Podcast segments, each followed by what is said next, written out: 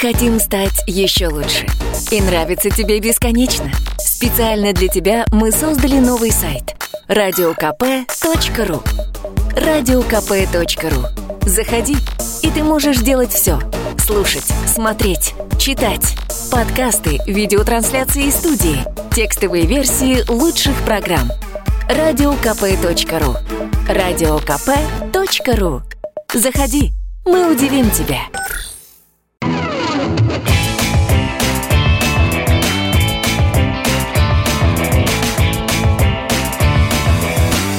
Опять пятница. Всем здрасте в радио... Фу, в радио. О, заговорил-то как в радио. В эфире радио «Комсомольская правда». Я Сергей Мордан. Ко мне присоединилась, или я к ней присоединился, Надана Фредериксон. Здрасте, в общем, здрасте. а, да, сейчас нажму кнопку в Телеграме. Знаете, как говорит один а, известный Перстом человек? указывающим. Подписывайтесь на мой телеграм-канал Мардан. Так, О. начинаем утреннее разжигание ненависти. У нас очень большая повестка по поводу ненависти. Самое главное – ненависть.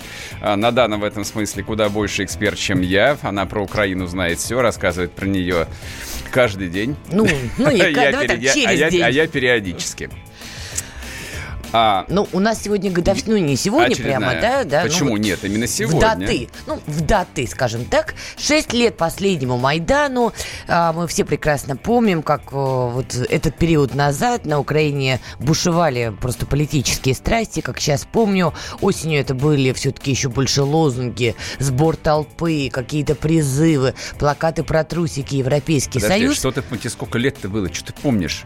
В 2013 году А ты школу закончила к тому Да, уже? уже было можно, что, А, что называется. хорошо, тогда так вот, ладно. да, про трусики, про Евросоюз. Ну, а как мы прекрасно помним, потом мы дружно отгуляли Новый год, и уже зимой 2014 года понеслась душа в рай. Там действительно стали происходить страшные события. К первому Майдану уже не имели никакого отношения, вообще не были похожи. И стрельба, и погибшие, и коктейли Молотова. И, в общем, всего вот в эти даты шестилетняя годовщина этих самых событий. Ну, итоги тут подводить, наверное, в первую очередь должны украинцы. Нам, москалям, не наше это москаляцкое дело. но- Нет, это Но тем не русская менее. земля, поэтому мы должны Нет, это обсудить, земля украинцев, что происходит на украинцев. временно отделившейся от большой России Ой. территории. Вот из таких разговоров Сергея Да, Мардана вот таких многие разговоров. украинцы на нас косо и поглядывают. Я сам уже я даже сам не в войне в гражданской, а вот в том, что Сергей Мардан и другие публичные в России люди выходят к микрофону или в кадр, у кого к чему есть доступ, и начинают рассказывать, что Украина не до государства, что Украина Да. это должна вот стать частью Российской Да. Федерации Да. и прочую чушь. Почему чушь? Украина, потому что отдельное государство, сказал? украинцы это отдельная нация, Да. и если мы хотим, а мы, ну Не хорошо, я хотим. хочу, чтобы диалог между нашими странами все-таки стал как-то выруливать в сторону позитива, и чтобы гражданская война на Украине наконец-то закончилась, Ага. в первую очередь надо относиться, ну, с уважением к украинцам. Мы можем по-разному относиться к их элитам, к их решениям, к их заявлениям, но к украинцам, как нации, мы с тобой том числе, ну, должны относиться с уважением. Ну, относись ко мне с уважением. В тем чем- более в чем- ты чем- считаешь себя украинцем. В чем проблема-то, я не понимаю никак. А, в том, что подводя даже итоги шестилетнего Майдана, ну да, мы можем констатировать, что с экономикой там все не слава богу, мягко говоря. Вот я прям вижу, как у Сергея в глазах загорелись деревянные рубли, и он готов уже по этому поводу махать шашкой. Но злорадствовать я бы не стала. Действительно, там идет некое обнищание населения. Действительно, европейского уровня жизни украинцы не получили, а им его обещали. И пока вышло так, что второй Майдан, который должен был проложить дорогу в Европу, прокладывает Украине путь немножечко не туда, потому что и вот а, погибшие люди, и низкий социально-экономический уровень, и продолжающаяся война, и бесконечные лозунги политиков, связанные скорее с олигархами, чем с народом. Да, ты Кру- поднял лапку. Круто ты задвинула. Значит так, я напомню, наш студийный телефон 8 800 200 ровно 9702. Пишите WhatsApp Viber 8 967 200 ровно 9702. Также идет трансляция на Ютубе. Можете поглядеть вот Ой, жив- живьем, живьем на нас. И написать всяческие комментарии. Там, какие угодно. Я обычно говорю, комментарий любой, можно даже матерный. А я коротко напомню предысторию, то есть почему юбилей э, отмечается сейчас, точнее вчера. Ну, в даты, я Именно говорю. 21 ноября ведется отсчет Майдана. 21 ноября 2013 года состоялись первые массовые выступления на площади независимости, он же Майдан Незалежности в Киеве. Дальше история была довольно длинная. А, президент Янукович, который, не знаю, где он сейчас, в Ростове или, скорее всего, на Рублевке живет. Ну, про... точно не знаем. Да, проявил полную политическую импотенцию, там вступал в переговоры, его а, как сироту обманывали. Ну, в общем, в итоге на вертолете его вывезли в Харьков, а из Харькова там, соответственно, он уже переместился а Мы наш... вывезли, да, но это же было в эпоху горячих событий.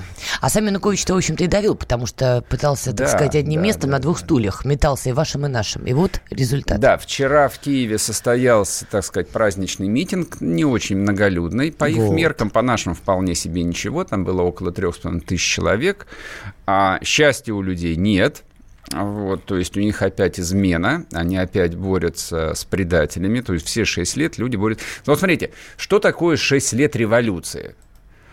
А, шесть лет Октябрьской революции отметили в 1923 году. На этот момент закончилась гражданская война, была практически полностью восстановлена ну, территория, которая ранее входила в Российскую империю, за исключением Польши, с которой немножко не заладилась и Финляндии, но все остальные, в общем, были слиты снова в государство и были названы Союзом Советских Социалистических Республик.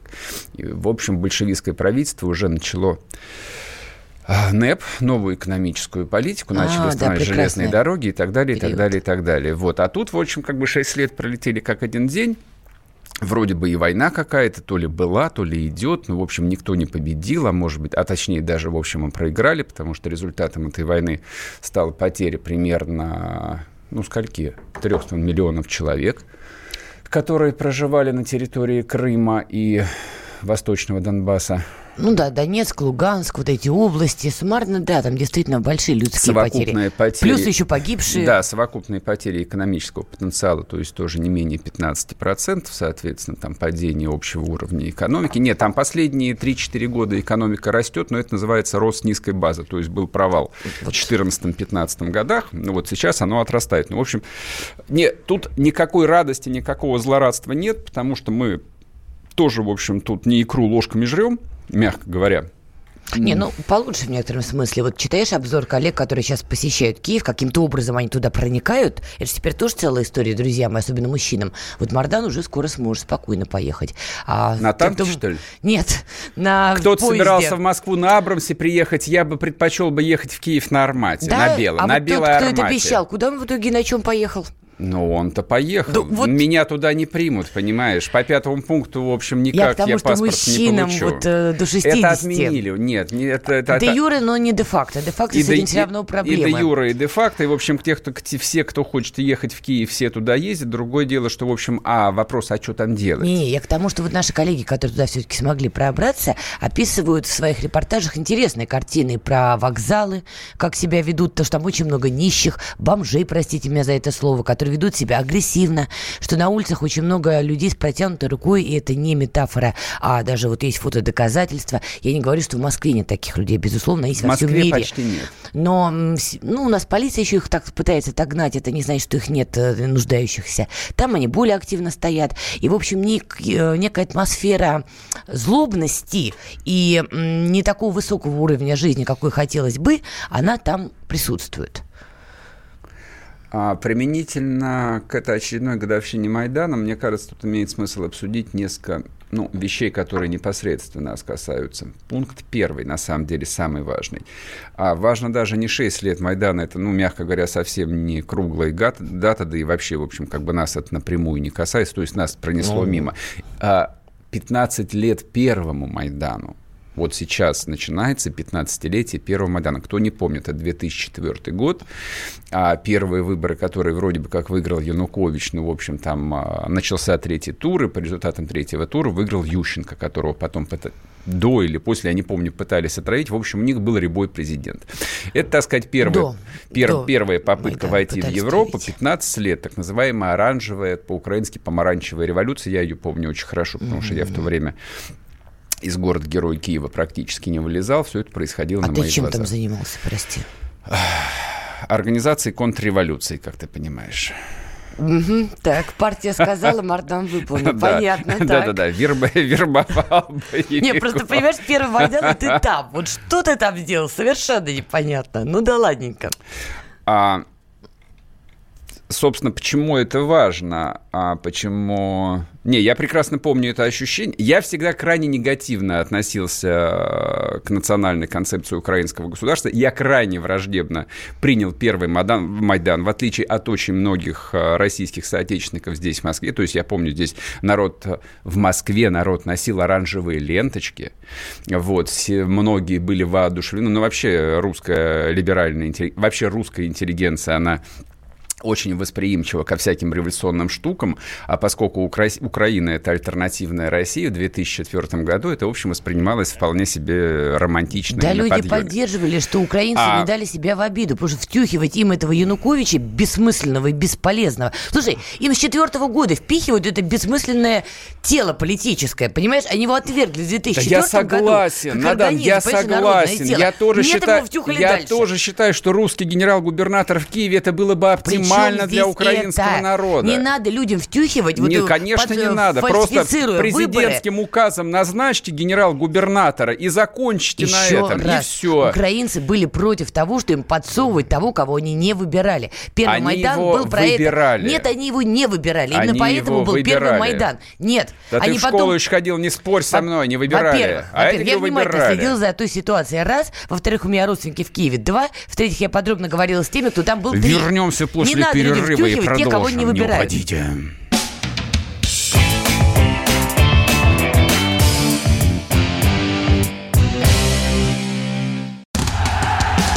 Он прожил эти дни в томительном ожидании. Он считал каждую минуту. И теперь он возвращается. Он голоден и собирается утолить свою жажду. Его не остановить. Твое утро никогда не будет прежним. Максим Шевченко. В понедельник в 8 часов по Москве. Главное – доживи.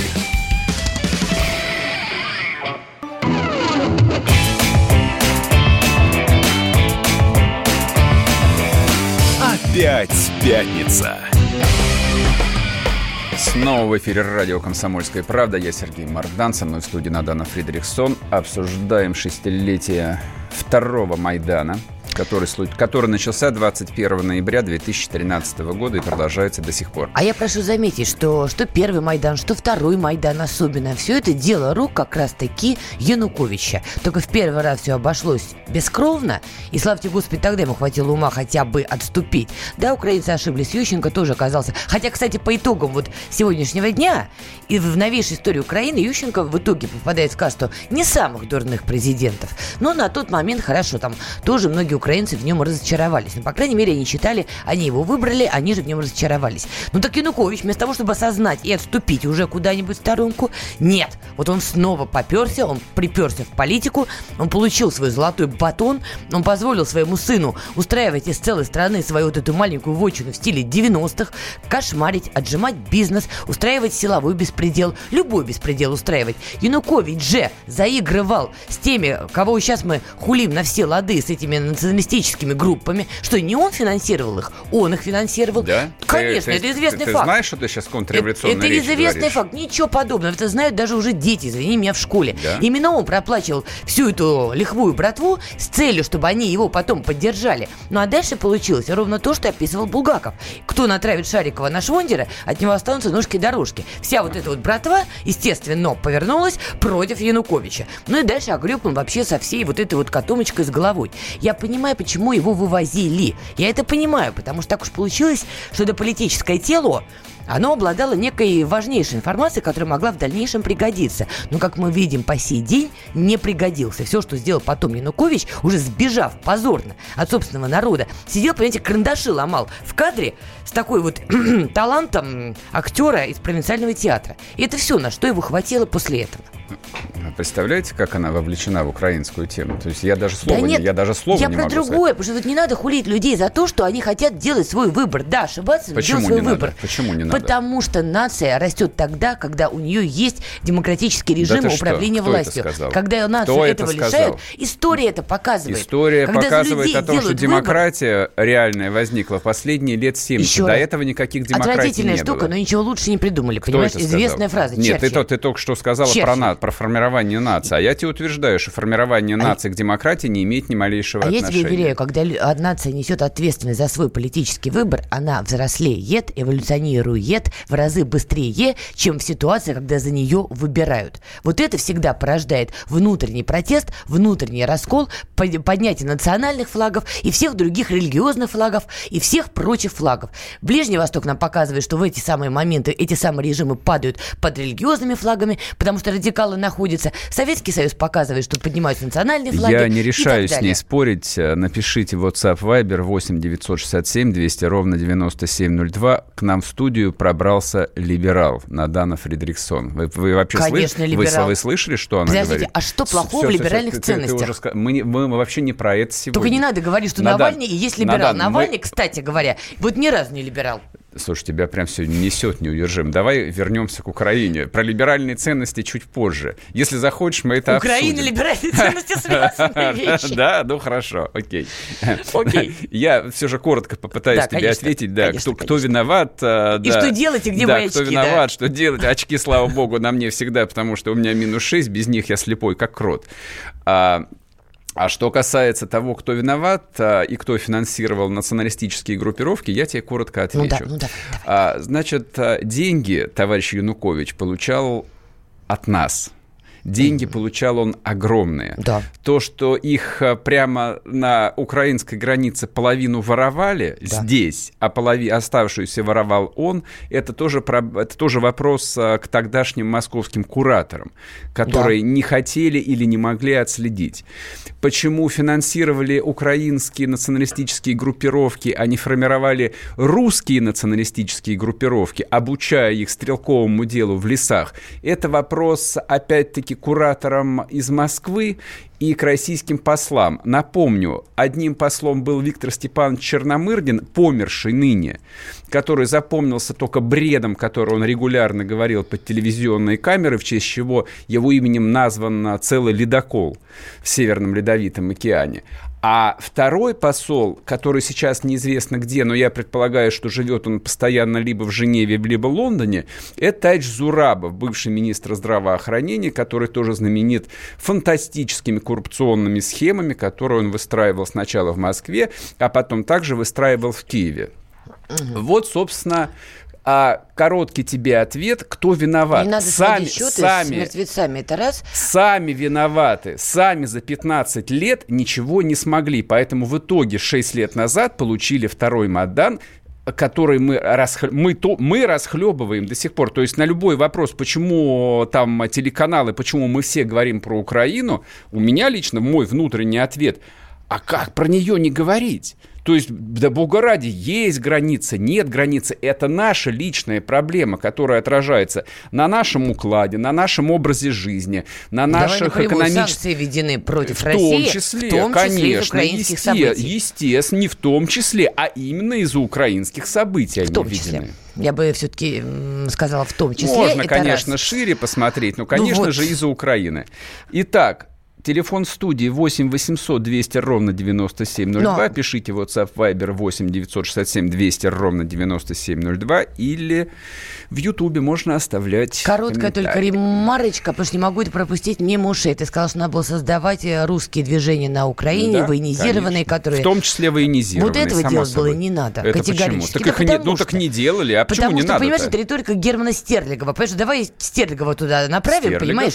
А Стерлигов каким боком отметился А отметился вот он как раз и... теме. Нет, ну он там не отметился, просто это его идея патриотическое воспитание с тренировками в лесах Не, и так я- я далее, не с оружием. я вообще- Русский мужик должен уметь за себя постоять, вот это все, понимаешь, вот это давай туда. Я Нам не надо патри- было... Это вообще не про патриотическое Нам воспитание. надо было Никакого патриотизма здесь нет. Какой? Скажу страшную вот это словосочетание. Мягкая сила, Что это? power. Ну, что То, это? чем занимаются прекрасные американцы. Скажи по-простому, это, это финансирование учебных заведений, раздача грантов Финансировали, и воспитание, Надам. прости господи, молодежи. Ничего там финансировали, я тебя умоляю. Деньги выделялись, это св- святая правда, понимаешь? Куда эти деньги потом девались, большой вопрос. Где все вот эти вот центры учебные, где все эти НКОшечки, созданные на российские деньги, продвигающие российские идеалы? Их нету. А самое страшное, знаешь что? Возьмем Армению, да, страна УДКБ. Наш большой партнер, друг, союзник, вообще вопросов нет.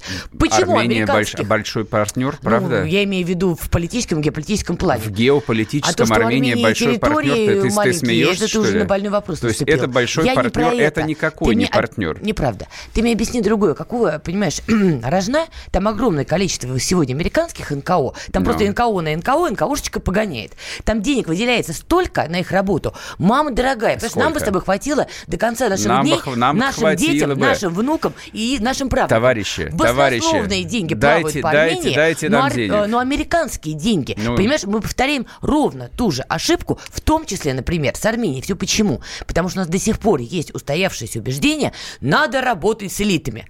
Хорошо, с элитами надо работать. Но если мы видим, что качество элит страдает, и мы имеем дело с неким Януковичем, может быть, не стоит делать ставку только на элиту, может быть, стоит думать в том числе, простите меня за этот пафос, но и про улицу. Улица все-таки показывает, особенно в последние годы, что она решает очень многое. В Армении Пашинян, на Украине мы прекрасно видим, что улица до сих пор заправляет процессами. Выходит э, Зеленский, на кого он оборачивается в первую очередь? На улицу. Потому что там вот это вот то самое меньшинство с Белецким и прочими ребятами его единых взглядов, они правда меньшинство, но они улица, и они управляют событиями. Они угрожают, что займут место ВСУ, они требуют не разводить войска, они же в итоге открывают стрельбу. Это меньшинство управляет улицей. И Зеленский уже актер, как мы смеемся.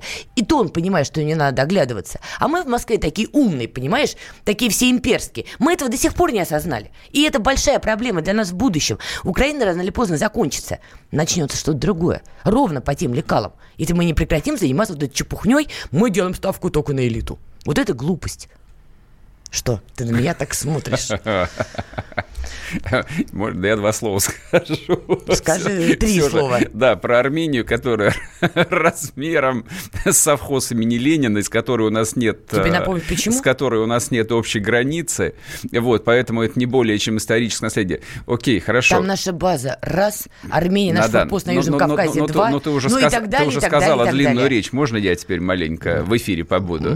Боли? Да, Чуть-чуть. Да, чуть-чуть, да. База, на которой находится там 200 человек, это, конечно, большое значение. Это довесочек. Но в чем то абсолютно права, в том, что нужно работать с народонаселением, а не отбашливать непрерывно продажным элитам, которые у тебя деньги возьмут, возьмут у, други- у других, продадут тебя и купят, как происходит последние 30 лет. Все они брали русские деньги, и после этого традиционно в тот же день Россию продавали. Это происходило в Киргизии, в Казахстане, на Украине, в Белоруссии, вообще В везде. Казахстане не было. В Казахстане покупали и продавали многократно, всегда. Там приватизацию три раза проводили. Там много русского бизнеса в Казахстане. Его там Очень. вообще нет. Там был? много русских во власти. На, Ты был в на- Казахстане? Да бывал, конечно, я поэтому и там не говорю видел тебе. русский. Там строится национальное государство. Имеют Кто, право. кто-нибудь об этом говорит, о том, что оттуда выдавливают русских, они становятся меньшинством. Нет, Никто не вернемся выдавливает после перерыва, не уходите.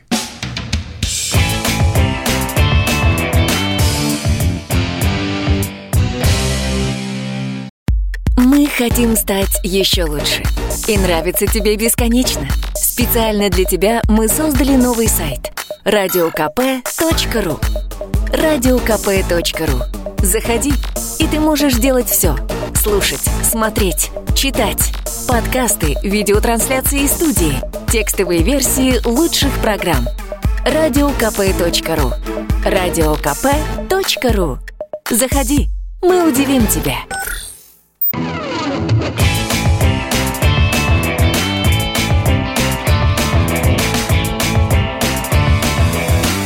Опять пятница. В эфире радио «Комсомольская правда». Я Сергей Мардан. Со мной в студии Надана Фредериксон. Я уже привыкла, что ты меня представляешь. Я уже так помалкиваю. А мне нравится рычать. Рычать? Рычать. Здрасте. А, знаете, а какая, наверное, единственная тема, которая вызывает вот такой живой непропагандистский интерес, то есть вот э, то, что не накручивают телеканалы, а то, что действительно широко обсуждается. Удивительным образом, что у нас в стране хоть что-то серьезное обсуждается. Угу. Закон о домашнем насилии. Несколько лет назад, по-моему, два или три, а, с подачи известной депутатши это же современно сейчас говорить не депутат, а депутатша. Это неправильно так говорить. А, с подачи депутатши Мизулиной был а, принят законопроект о декриминализации А, в этом побоев. ключе правильно. Правильно. А, я просто вчера целый вечер читал а, про этот закон о домашнем насилии, ну, чтобы хоть совсем дураком-то в радиоэфире не выглядеть. А, там была фишка следующая. То есть а, до позапрошлого года за преступление против личности внутри семьи давали больше, чем за аналогичные преступления на улице. То есть, условно говоря, если ты в рожу кому-то давал э, на Ленинском проспекте, ну, скорее всего, тебе давали какую-нибудь административку, типа 15 суток ареста. Если то же самое ты делал дома, то ты получал двушечку. Ну, вот Уголовный кодекс таким образом э, это дело трактовал. Честно говоря, логика Мизулиной для меня не тогда была непонятна, не сейчас. То есть, не, это обсуждалось, ее показывали на федеральных телеканалах, и, в общем, даже защищали и объясняли, что это правильно, и это укрепляет семью. Но я до сих пор не понял, а, в чем была логика, зачем это нужно было принимать. Некоторые Ее говорили... муж дома побил и потребовал, чтобы она это сделала. Вот я в этом ну, глубоко воз, убеждена. возможно, да. Там говорили о том, что это укрепляет семью. Спустя два года посмотрели на статистику преступлений, посмотрели на страшные резонансные преступления, ну, когда муж, например, отрубил жене руки топором, но это то, что, о чем мы узнали. То есть я предполагаю, что такие истории там случаются в матушке России сплошь и рядом, и просто о них не становится известным. Ну, хорошо, как бы, ну, в кавычках хорошо, если он проявил изобретательность, да, и просто отрубил руки топором, а обычно топором бьют по голове, и человек закапывают. Или а, просто систематически избивают? 80% а, убийств – это чистая бытовуха. Ну, то есть дома сидели, разговаривали, ну, не сошлись в подходах к Украине, например. За как, бутылочкой горячительного. Да, как, как мы сейчас на данной, ну, у нас обошлось. И все, после этого, в общем, либо труп, либо тяжкие телесные повреждения. А и депутаты, в общем, озаботились этим. Ну, не депутаты, там этим озаботилась Оксана Пушкина, которая собрала м- шоблу странных людей. Действительно, в общем, там люди со специфическими биографиями. То есть на меня вообще странно влияют люди, которые рядом с именем, фамилией пишут «общественный деятель». И когда ты начинаешь смотреть, чем человек в жизни занимался, и понятно, что в жизни он ничем ну, практически не занимался, я сразу начинаю думать, что это жулик. Ну, наверное, так бывает. А пара фамилий можно, кого она там собрала и кого-то так окрестил гордо фразой Шобла? Там два человека. Там Оксан Пушкина, ну, мы знаем, кто ну, это. Это известный тележурналист. В общем, депутат. Как... И Оксана да, Пушкина депутат. прекрасная специалист. Да, да, вопросов нет. Как бы к этой женщине сказать нечего. Она как раз профессией занималась всю жизнь. Но там есть такая Алена Попова, тоже говорящая голова. Вот это вот человек, который пишет рядом своим именем и фамилием общественный деятель. И чем занималась она в своей жизни, жизни, я лично так и не понял. Но неважно. Угу. Итак, речь идет о законе о домашнем насилии, который э, там вот эту статистику должен ну, хоть как-то привести более-менее в человеческий вид. А, в чем, понимаете, а, эта проблема, она является общей даже не то, что для индустриально развитых стран, а вообще для всех стран.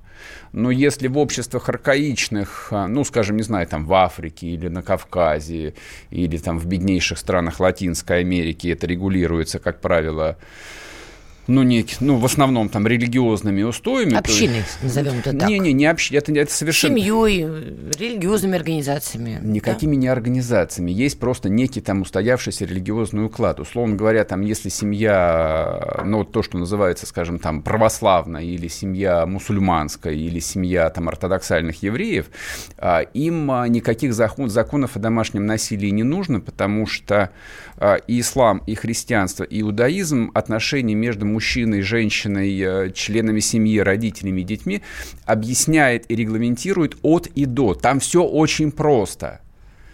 там никакое насилие невозможно. То есть, когда, допустим, там выдергивают из контекста, да убоится жена мужа своего, ну, это можно, конечно, трактовать по-любому.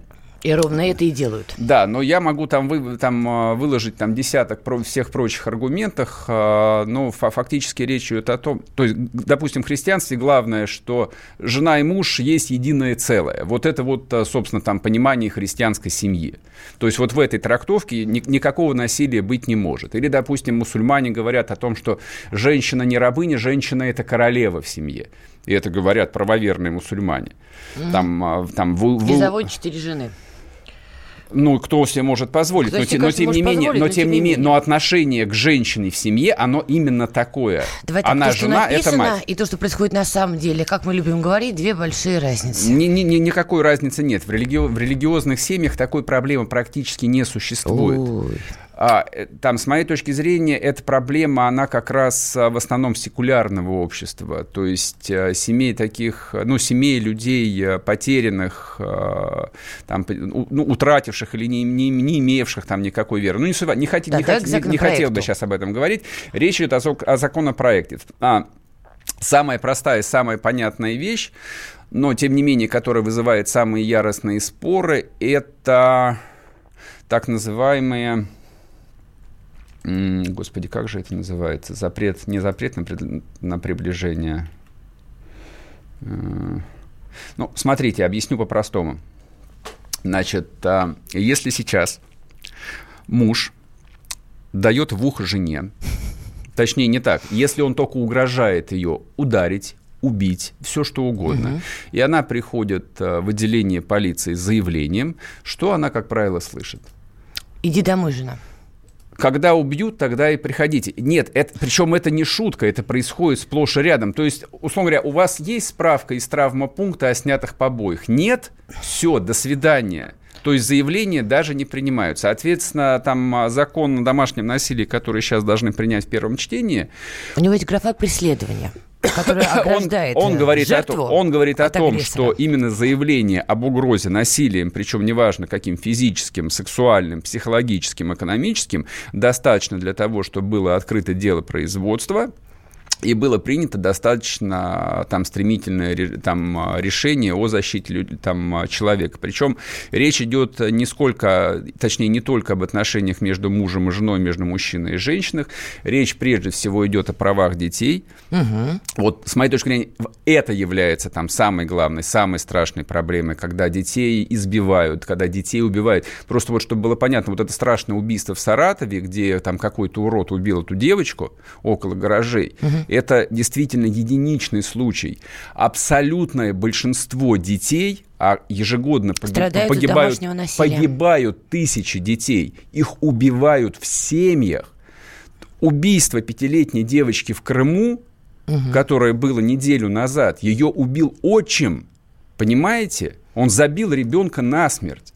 И это происходит сплошь и рядом защитники закона о домашнем... Я скажу, тут девочка э, этим летом погибла от истощения, вот такой скелет была, потому что мать ее не кормила, но считала, что ей не надо есть. При этом мать не получила никакой справки нигде, да, бегала себе на свободе, а когда пришли наш следователь доблестно разбираться в гибели ребенка, они обвинили школу и зауча, что якобы они не обратили внимания на то, что девочка худая, а то, что там мать чудила, всем было плевать. То есть в этом плане Сергей Морден, конечно, абсолютно прав. То есть от домашнего насилия страдают и и не только родители друг от друга, от рук друг друга, в первую очередь все-таки женщины незащищенные в этом смысле категория, но и дети, конечно, потому что вот эти все чудовищные истории, папа не бей маму или женщина, которая кричит не бей его или не бей ее, ну давайте признаемся честно, сплошь и рядом происходит, ну сплошь и рядом, и через стенку мы это слышим, и к сожалению, к стыду нашему общему, немногим из нас хватает в этом смысле, я не знаю, времени, мужества позвонить в полицию и сообщить, что я через стенку слышу,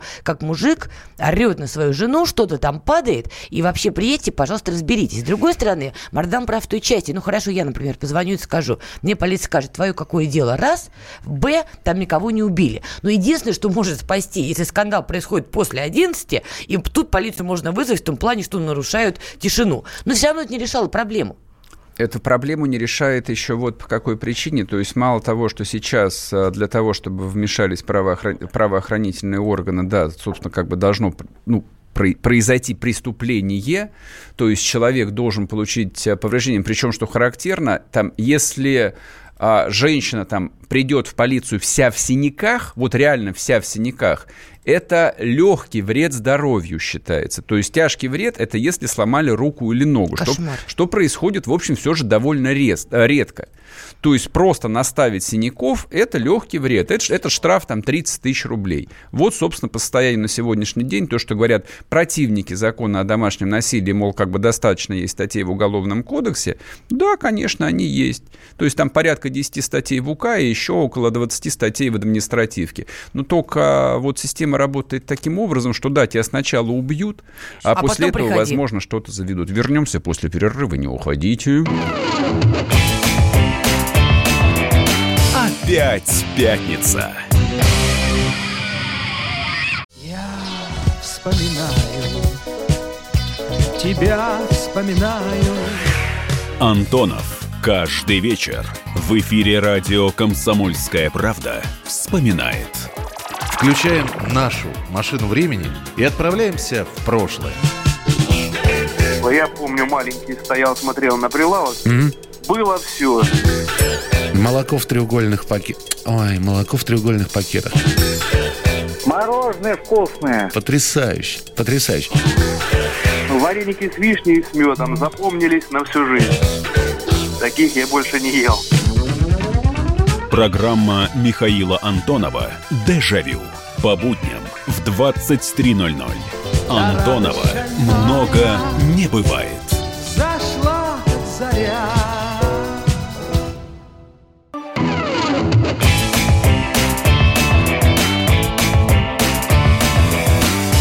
Опять пятница.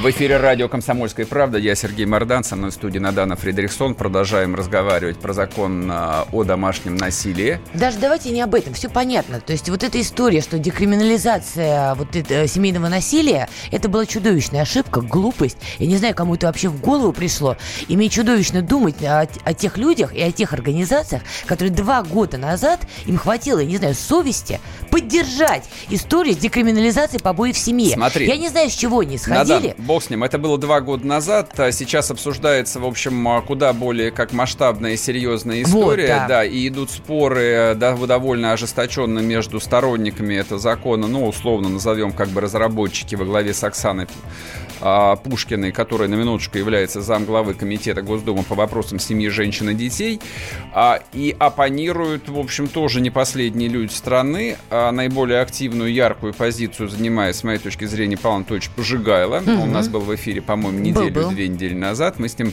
эту тему обсуждали на днях а, на Первом канале. В общем, а, сейчас мы его выведем в эфир и спросим, почему он против. Павел?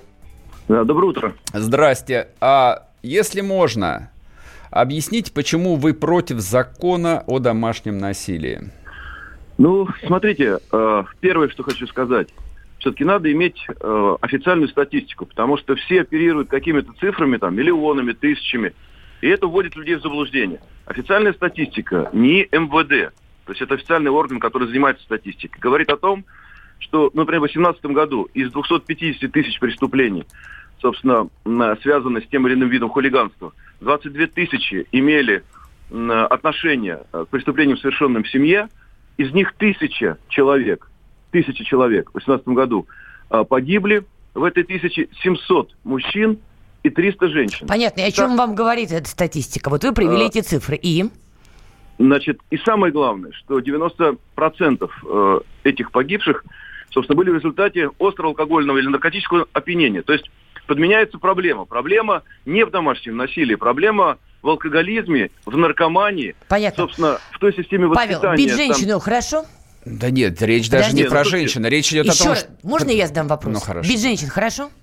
Слушайте, вы не надо меня ловить на эти вещи дешевые, знаете, трюки такие. Хорошо это, отв... это ваш ответ? Значит, мой ответ простой. У меня жена и семеро детей. Вы вот их бьете? Вам, вам ответ. Вы их бьете? Значит, да прекратите глупости вопросы задавать. Вы Я... можете ответить на вопрос? Я голос не повышал на нее ни разу. Вот. А что понятно. делать с теми, кто позволяет себе это? Как Объясняю, вы предлагаете с ним бороться? Да. Значит, идет манипуляция вот эмоциями, а, обман по статистике. И люди действительно считают, что чуть ли не каждая вторая семья это имеет эту проблему, и надо вводить этот закон. Под этим законом маскируются совершенно другие задачи. Он не решает вопрос домашнего насилия. Там вводится понятие сексуально-экономического и психологического насилия, которые там вводится, кстати, еще один термин. Некоммерческие организации будут иметь право, собственно, да, э, заниматься вопросами определения, есть насилие в семье или нет, и выписывать ордера. Эти ордера означают, что наших супругов могут выселить из квартиры и в конечном итоге отнять детей. Э, Вот о чем идет речь. Это первая такой серьезная ласточка ювенальной юстиции, которая будет бить по традиционным семьям, которая будет способствовать, собственно, в конечном итоге не заключению официального брака, не рождению детей. А вопрос насилия, на- с моей точки зрения, решается очень просто. Сегодня надо, собственно, восстановить институт участковых инспекторов. Так Надо они есть. дополнитель- Да нет, она, слушайте, их, их, их в 10 раз меньше, чем нужно. И они не справляются, раз. И второе, э, та зарплата, которую им платят, собственно, да, эти люди просто не хотят работать. Поэтому сегодня вопрос э, плохой работы полиции, а у нее есть сегодня и 116, и 117, и 115 статья Уголовного кодекса, собственно. Там перечислено все, о чем вы говорите. Они не возбуждают дела, они, собственно, вместо того, чтобы посадить в СИЗО какого-то негодяя, они его отпускают там под подписку, да, и так далее. То есть вместо того, чтобы решить вопрос качества работы полиции, мы хотим эту работу, собственно, а- отдать некоммерческим организациям. Вот о чем идет речь. Хорошо, а если, если э, из этого законопроекта будут исключены некоммерческие организации, в сухом остатке-то, э, Вот, я все эти, да, я- очень- можно, можно я скажу, я Очень поскольку хороший вопрос, э- эти аргументы, они просто уже озвучены, то есть ювенальная юстиция, некоммерческие организации, окей, хорошо, бог с ней с ювенальной юстицией, исключили некоммерческие организации, содержательно, почему вы против закона о домашнем насилии? Я объясню суть вопроса. Вот смотрите, по поводу участковых. Участковых может быть хоть в 5, хоть в 10 раз больше. Толку от этого, там, а, по моему мнению, никакого не будет. Потому что вот сейчас ситуация полно неполных семей, дикое количество разводов, женщины повторно выходят замуж. И вот в доме появляется очередной новый папа, который начинает смертным боем колотить неродного ему ребенку. Ребенку куда податься? Его кто защитит вот в этой традиционной семье? Они же заключили вполне традиционный брак, сходили в ЗАГС, расписались. Да может и повенчались еще. А ребенка колотят. Ему что с этим делать? Смотрите, да, хороший вопрос. Да? Ну, еще раз, я хочу не, не, в, не в том, что это хорошо или плохо, просто статистика, опять-таки, МВД, что из тысячи семей проблемы такие имеет 2%. Павел, 2%. подождите, бог не со статистикой, Второе. оставьте вы Нет. ее в покое. Вы скажите, вот я, Нет. я вам привел конкретный а, пример, конкретный вопрос. Ну, вы мне детей детей, детей избивают. ну, я- ответьте Я содержательно отвечу, только. Да? Не, ну просто это очень важно, да, понимание масштаба проблемы, да, что она не такая масштабная. Значит, мы же говорили как-то и на эфирах, что если убрать некоммерческие организации, если убрать вот эти три определения сексуальное, экономическое, психологическое насилие, да, оставив физическое насилие, если, э, собственно, э, в конечном итоге, э, как в Москве, кстати, решено, действительно выделить деньги и по всей стране тиражировать опыт Москвы и сделать пункты, да, э, гостиницы, где дети или э, женщины, в которые действительно попали в сложную ситуацию, могли бы, условно говоря, там, пожить, да, нанять адвоката, получить консультацию, психологическую помощь. Конечно, мы за. И в Москве этот вопрос, кстати, решен. Спасибо еще раз мэру Собянину. Просто этот опыт надо сегодня изучить, тиражировать на всю страну, выделить Павел, средства. дети, дети И это- сейчас бесправные, ему не нужны никакие гостиницы.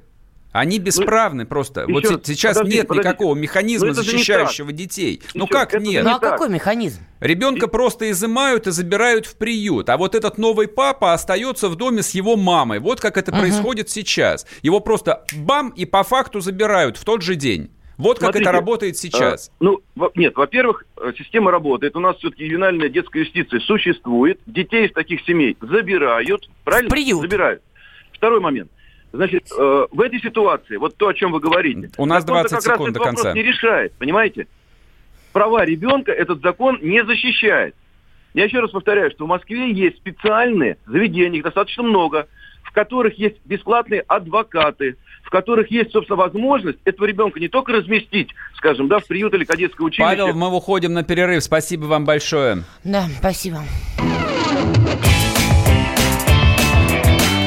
Опять пятница. Мы хотим стать еще лучше. И нравится тебе бесконечно. Специально для тебя мы создали новый сайт радиокп.ру радиокп.ру Заходи, и ты можешь делать все. Слушать, смотреть, читать. Подкасты, видеотрансляции из студии. Текстовые версии лучших программ. Радиокп.ру Радиокп.ру Заходи, мы удивим тебя.